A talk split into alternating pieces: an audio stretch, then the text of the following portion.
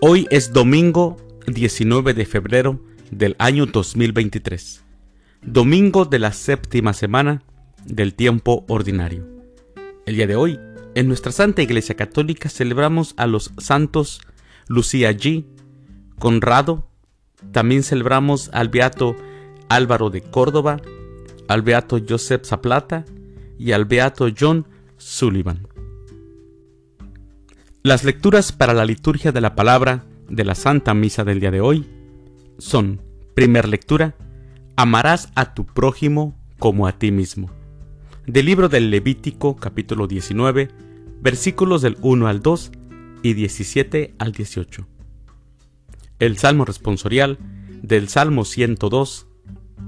El Señor es compasivo y misericordioso. Segunda lectura. Todo es de ustedes. Ustedes son de Cristo y Cristo es de Dios. De la primera carta del apóstol San Pablo a los Corintios, capítulo 3, versículos del 16 al 23. Aclamación antes del Evangelio. Aleluya, aleluya. En aquel que se cumple la palabra de Cristo, el amor de Dios ha llegado a su plenitud. Aleluya. El Evangelio es de San Mateo. Del Santo Evangelio según San Mateo, capítulo 5, versículos del 38 al 48. En aquel tiempo Jesús dijo a sus discípulos, Han oído que se dijo ojo por ojo, diente por diente, pero yo les digo que no hagan resistencia al hombre malo. Si alguno te golpea en la mejilla, derecha, preséntale también la izquierda. Al que te quiera demandar un juicio para quitarte la túnica, cédele también el manto. Si alguno te obliga a caminar mil pasos en su servicio, camina con él dos mil. Al que te pide, dale, y al que quiere que le prestes, no le vuelvas la espalda. Han oído que se dijo, ama a tu prójimo y odia a tu enemigo. Yo, en cambio, les digo, amen a sus enemigos hagan el bien a los que los odian y rueguen por los que los persiguen y calumnian, para que sean hijos de su Padre Celestial, hace salir su sol sobre los buenos y los malos, y manda su lluvia sobre los justos y los injustos. Porque si ustedes aman a los que los aman, ¿qué recompensa merecen? ¿No hacen eso mismo los publicanos? Y si saludan tan solo a sus hermanos, ¿qué hacen de extraordinario? ¿No hacen eso mismo los paganos? Ustedes, pues, sean perfectos, como su Padre Celestial es perfecto. Palabra del Señor. Gloria a ti, Señor Jesús. Mis queridos hermanos, el Evangelio de este domingo nos pide que nos portemos bien con todos, no solo con nuestros amigos, sino que nos portemos bien incluso con nuestros enemigos, porque también sobre ellos sale el sol del amor misericordioso de Dios. Y la verdad, mis hermanos, es que esto esto nos cuesta mucho trabajo. Seamos sinceros, y es bien difícil por diversas circunstancias ser buenos con todos. Así que el Evangelio de hoy es, es un reto para todos los cristianos, pero también en la medida en que logremos vencer estos retos humanos que tenemos, solamente con la ayuda de Dios podemos ir moldeándonos y poder amar, ir amando al prójimo y hacer más de lo que nosotros creemos que podemos.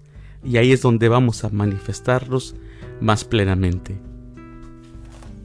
El Evangelio de hoy que escuchamos lo hace Jesús en la corrección de la ley antigua.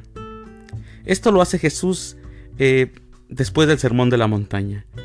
Culmina con estos dos mandamientos que son metidos a revisión desde la nueva justicia que el Maestro Jesucristo proclama. Se remarca así las dos etapas de la única historia de salvación. Parte ambas de un continuo progreso, pero subrayando la superioridad de la segunda con respecto a la primera. La nueva interpretación de Jesús parte, mis hermanos, de la compasión del Padre Celestial, compasión que se extiende a todos los campos de la vida y no se, se limita al cumplimiento externo de preceptos, no, sino al cambio radical del corazón. Conocida como la ley del talión, de la raíz latina que significa semejante, idéntico, este principio jurídico asumido por el Antiguo Testamento, en Éxodo y en Levítico, implica la equiparación de la venganza. Este principio fue un avance sustancial frente a la venganza sin límites, que propiciaba la ley del más fuerte. Pero ahora, ahora sometidos a la perspectiva del reino de Dios, muestra su imperfección. Sí, mis hermanos, porque la propuesta de Jesús cala más hondo. La propuesta de Jesús mira más lejos. La venganza debe dejar paso al amor sin límites, a la desarticulación de la fuerza del mal a base de la avasalladora fuerza del bien. Finalmente, Jesús enfrenta un último precepto, derivado más de la enseñanza de los fariseos que de la escritura misma, el llamado amar solo a los cercanos y odiar a los enemigos. Eso decían los maestros de la ley. El amor de Dios es incondicional y generoso. A esta semejanza deberá ser el amor cristiano, referido a todas las personas sin distinción.